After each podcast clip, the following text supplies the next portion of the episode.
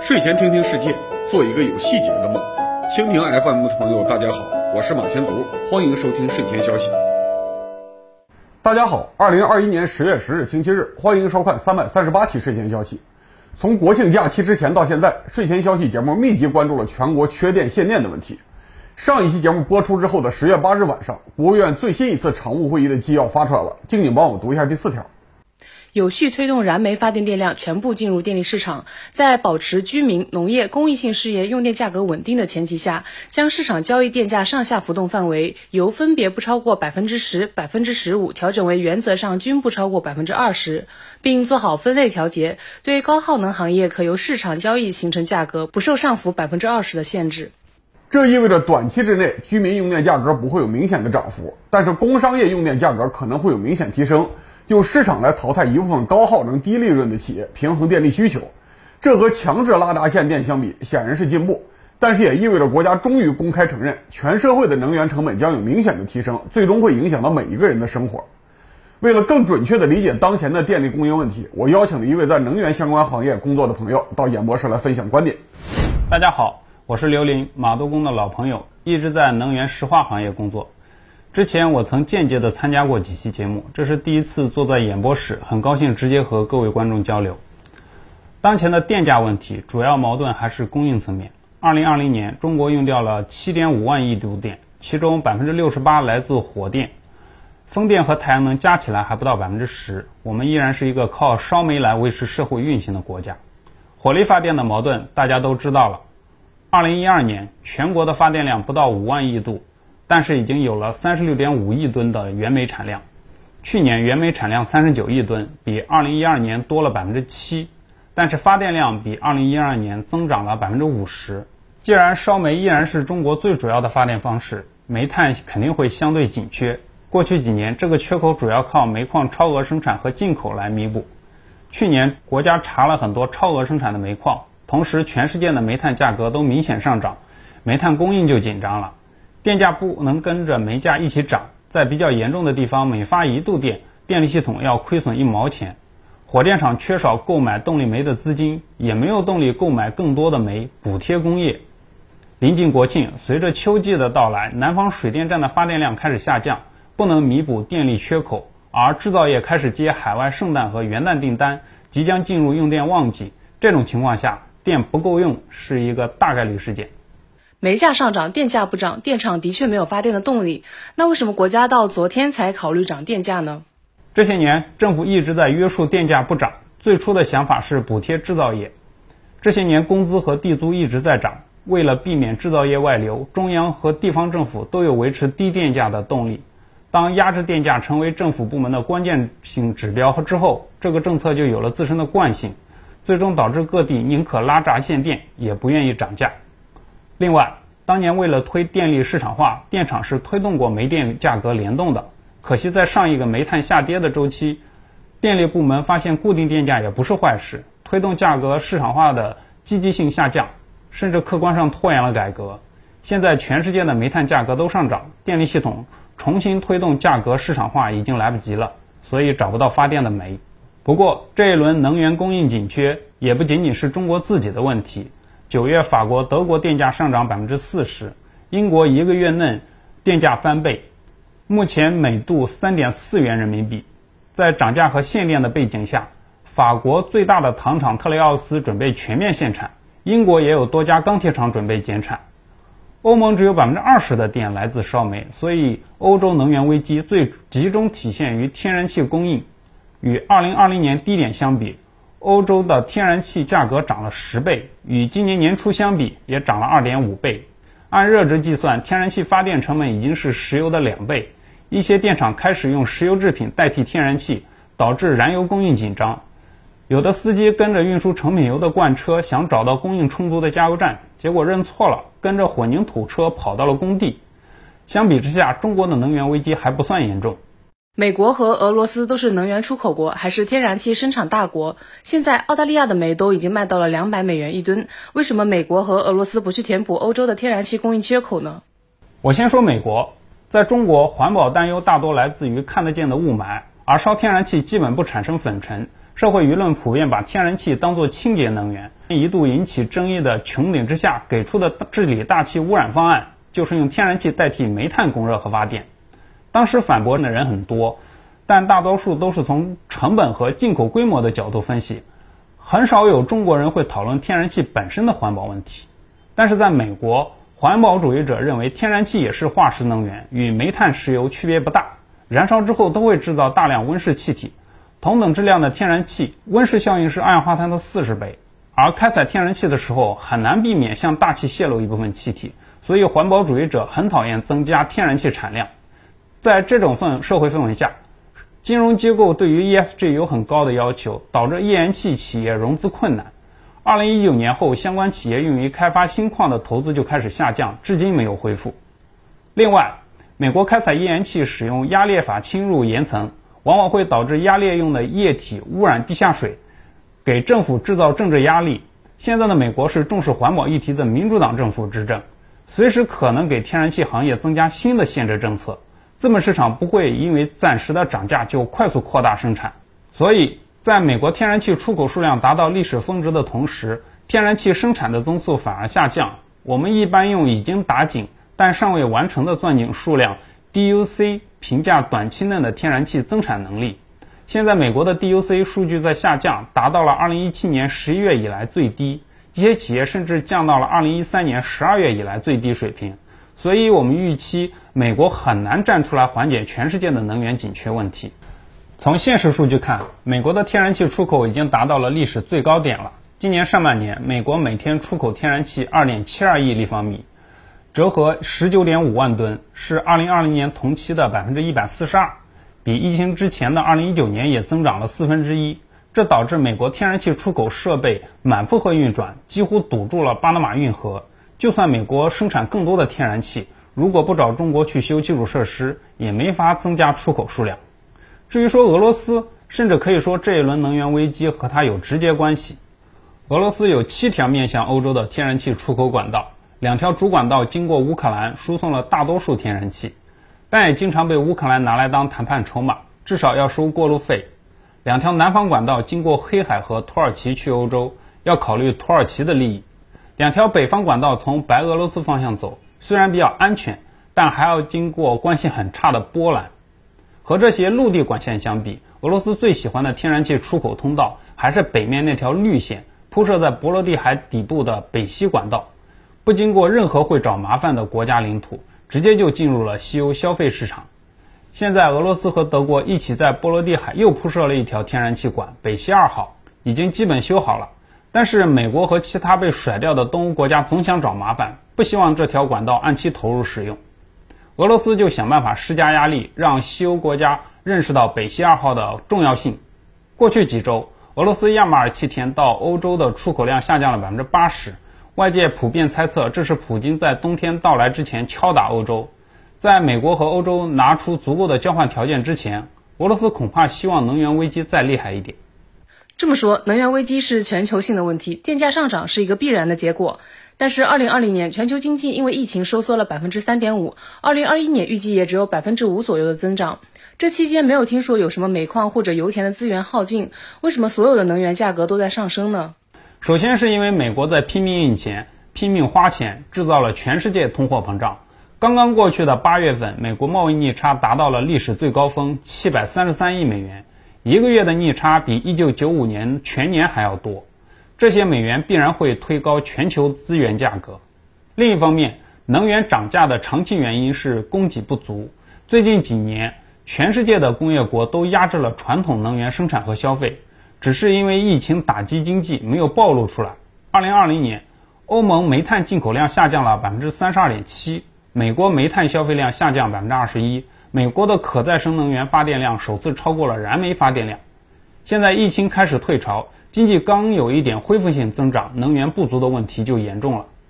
当然，这几年风力和太阳能发电都在增长，填补了一部分缺口，但在现阶段。新能源发电是波动很大的劣质能源，需要额外付出一部分成本才能够正常使用，所以电价上涨是必然的。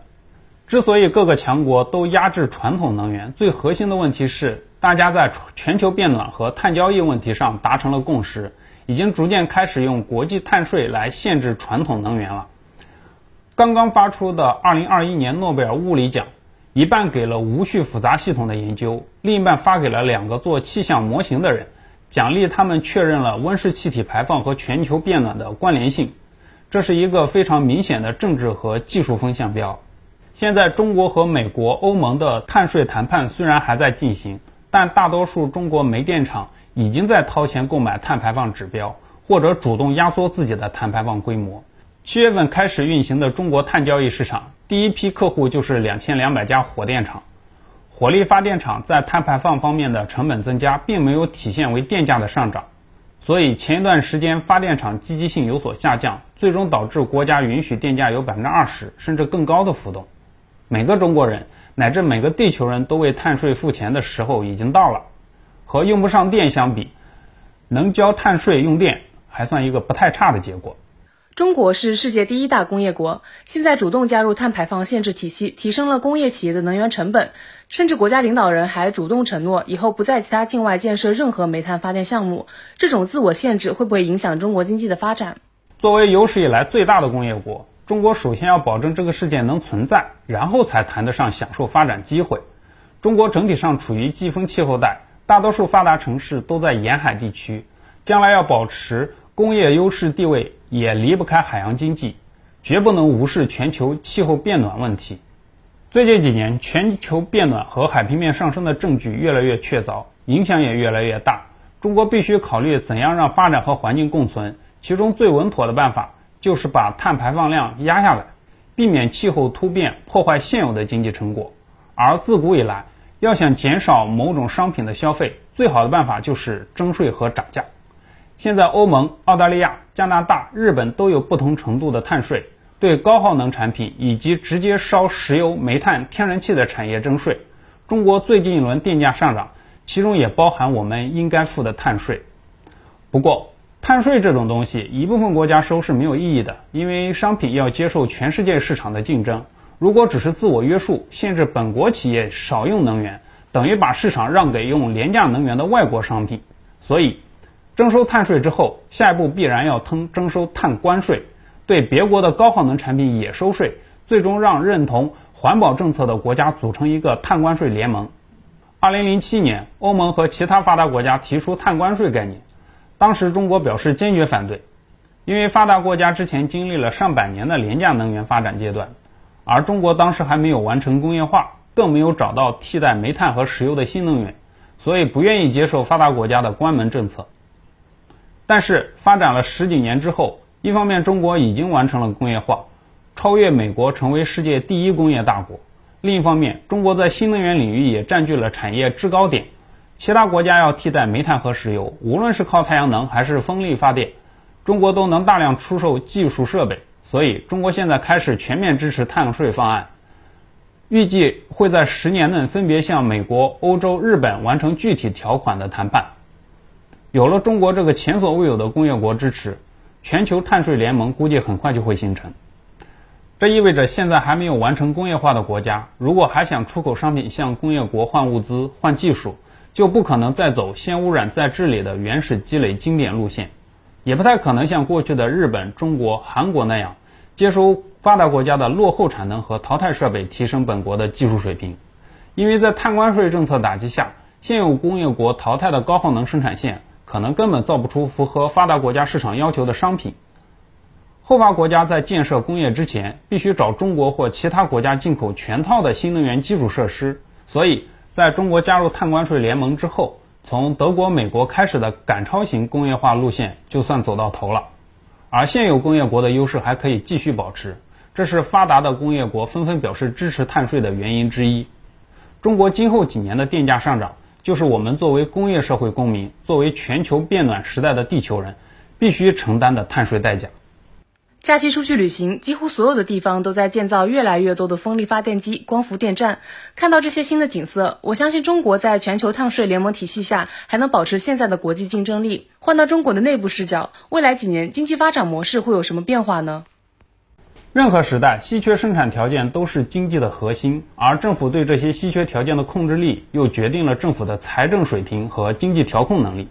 早期农业时代，地广人稀，统治集团比较重视控制人口；晚期农业时代，人口相对过剩，边疆基本被开发，统治集团比较重视控制土地。但无论是早期农业还是晚期农业时代，政府都非常重视控制盐。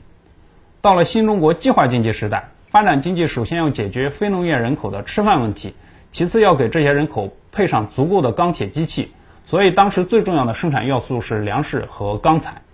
最近二十年，中国人已经不缺粮食和钢铁了。不用我说，大家也知道，土地指标是当前企业和地方政府的焦点，也是金融系统发行货币的主要锚点。哪怕是上海、北京这种几千万人口的城市，只要有土地指标。还是能立刻转化几十平方公里的土地，形成天文数字的资产。而中央政府为了避免地方政府滥用土地指标，让国土资源部的卫星来回巡视，几亩地的变化都要专门发文批评。最近几个月，各位观众应该看到了巨型房地产企业全面收缩的新闻，也应该看到了出生人口断崖式下跌的消息。这说明土地指标即将成为过气的生产要素，我们必须寻找新的通用稀缺生产条件。在碳税时代，这个新的稀缺要素很有可能就是能耗指标。现在的中国产业水平处于重化工阶段，赚钱和提供就业的大企业，往往也是能源消耗的大户。未来中国要发展芯片制造、新材料和航空航天工业，也必然要消耗更多的电力。谁能决定这些企业的投资，谁就能拿到投资的主导权。现在大多数企业项目是备案制，少数政府是核准的项目也越来越宽松。但是在能源消耗方面，审查明显越来越紧。自从国家提出了碳中和指标，很多项目直接在节能审查环节被干掉了。有些省份上半年能耗指标控制的不好，会直接暂停新项目的节能审查，推迟到第二年再批新项目。今年九月十六日，国家发改委网站正式发布了一份文件，完善能源消费强度和总量双控制度方案。凡是能耗五万吨标煤以上的项目，国家发改委会同有关部门要加强窗口指导，不符合要求的项目，金融机构一分钱都不能给。以后凡是大型的工商业项目，最主要的方向不是违规用地，而是违规用能。和土地指标审批相比，节能审查的权力明显要靠上一些，中央和省政府主导了审查权，这说明上级政府打算加强自己的控制权。从乐观一方面说，这会导致政府控制权的进一步加强，除了压缩碳排放之外，还能增加调控经济的工具。但从悲观一方面说，复杂的审查可能会影响项目推进，制造更复杂的政企关系，给潜规则留空间。不过，再严厉的审查政策也必须考虑到经济稳定问题。现在已经存在的高耗能、高排放企业不能一关了之，所以政府在分配能耗指标的时候，首先必须满足现存企业。然后鼓励他们积极转型，比如说，如果企业拿不到新增能耗指标，又想上新项目，可以通过等量或减量置换来拿指标。举例说明，一个企业目前有一套装置，能耗是每年十万吨标煤，拆掉重建一条生产线，如果能耗要比原来高，就要找其他企业购买能耗和碳排放指标。如果改造技术比较先进，新装置的能耗低于十万吨标煤，多出来的能耗指标就可以卖给别人。这意味着现存的高耗能企业比其他企业多了拆除生产线的选择，就算拆掉的生产线一文不值，因此产生的能耗指标也是一大笔无形资产。当前能耗越大，手里的潜在指标就越多，在估算企业资产的时候，必须把这些能耗指标也算进去。这里要注意，能耗指标不是按照实际能源消耗计算，而是按照最初设计和批复的能源消耗值计算的。有可能某个生产装置投产的时候每年消耗十万吨标煤，但实际上开工率不足，每年只消耗三万吨。但企业仍然可以通过拆除生产线拿到每年十万吨标煤的能耗指标，卖给别人。这方面最典型的企业是中石油，它有大量的老旧炼油厂、化工厂没有退役，而且因为设备老化，常年低负荷运行，达不到设计产量，实际能耗并不高，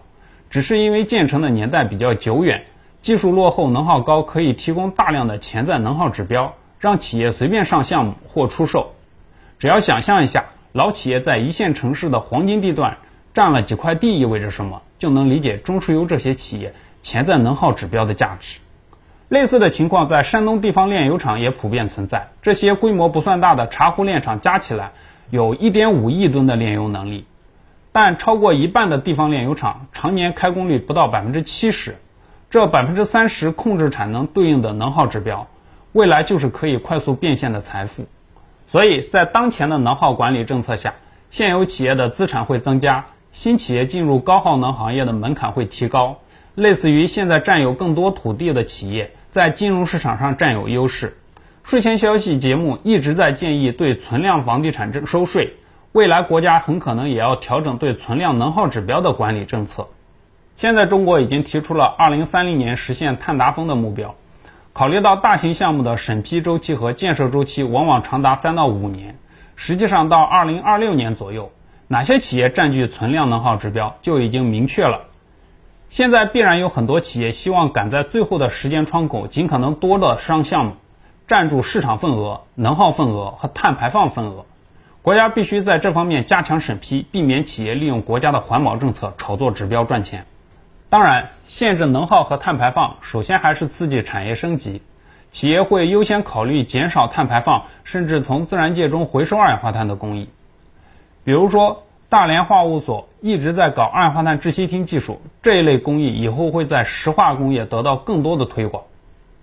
感谢刘林同学的讲解。睡前消息节目一直强调工业技术进步对社会发展的决定性作用。现在中国成了世界第一工业大国，必须主动引导工业进步方向，替全人类考虑可持续发展问题了。感谢各位观众收看三百三十八期睡前消息到此结束，我们周二再见。